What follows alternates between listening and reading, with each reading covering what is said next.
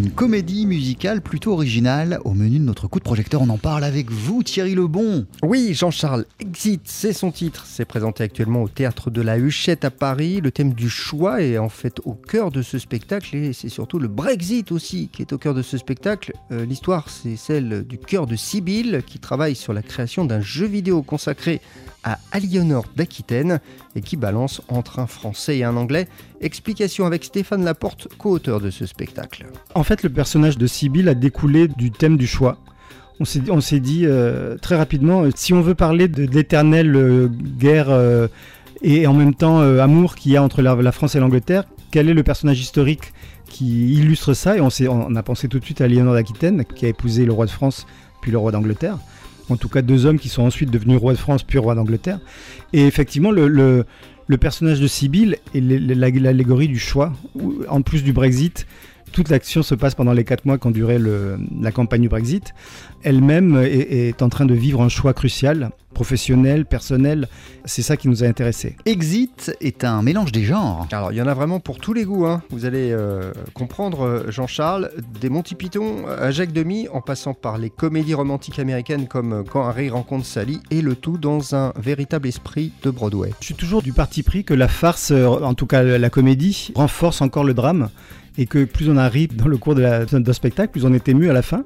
Et j'espère que ça fonctionne on commence, c'est vrai, le spectacle avec des jeux vidéo et je, sais que quelquefois certaines personnes dans le public se disent mais qu'est-ce que je suis venu voir ici? Très rapidement, on, comprend qu'il s'agit de jeux vidéo et, du coup c'est moins, euh, c'est moins violent comme interprétation.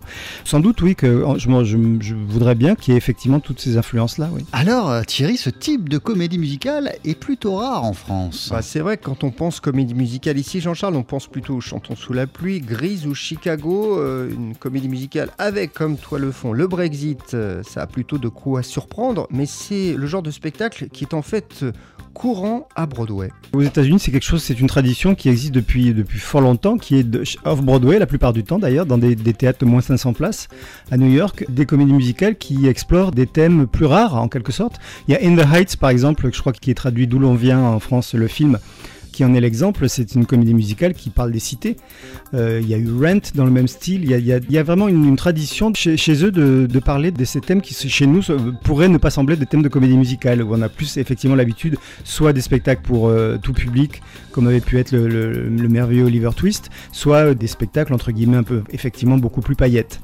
C'est quelque chose dans lequel moi je me retrouve complètement et j'adore ça, je me, me dire que la comédie musicale est aussi moderne finalement que le théâtre entre guillemets légitime.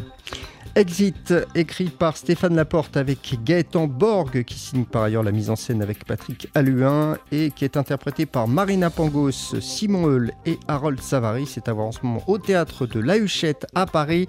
Et vous connaissez Jean-Charles, mon amour pour les comédies musicales. Allez-y, c'est très original, c'est très réussi et c'est de haute tenue. Voilà, Brexit et comédie musicale, c'est possible et, et c'est bon. Merci beaucoup Thierry Lebon.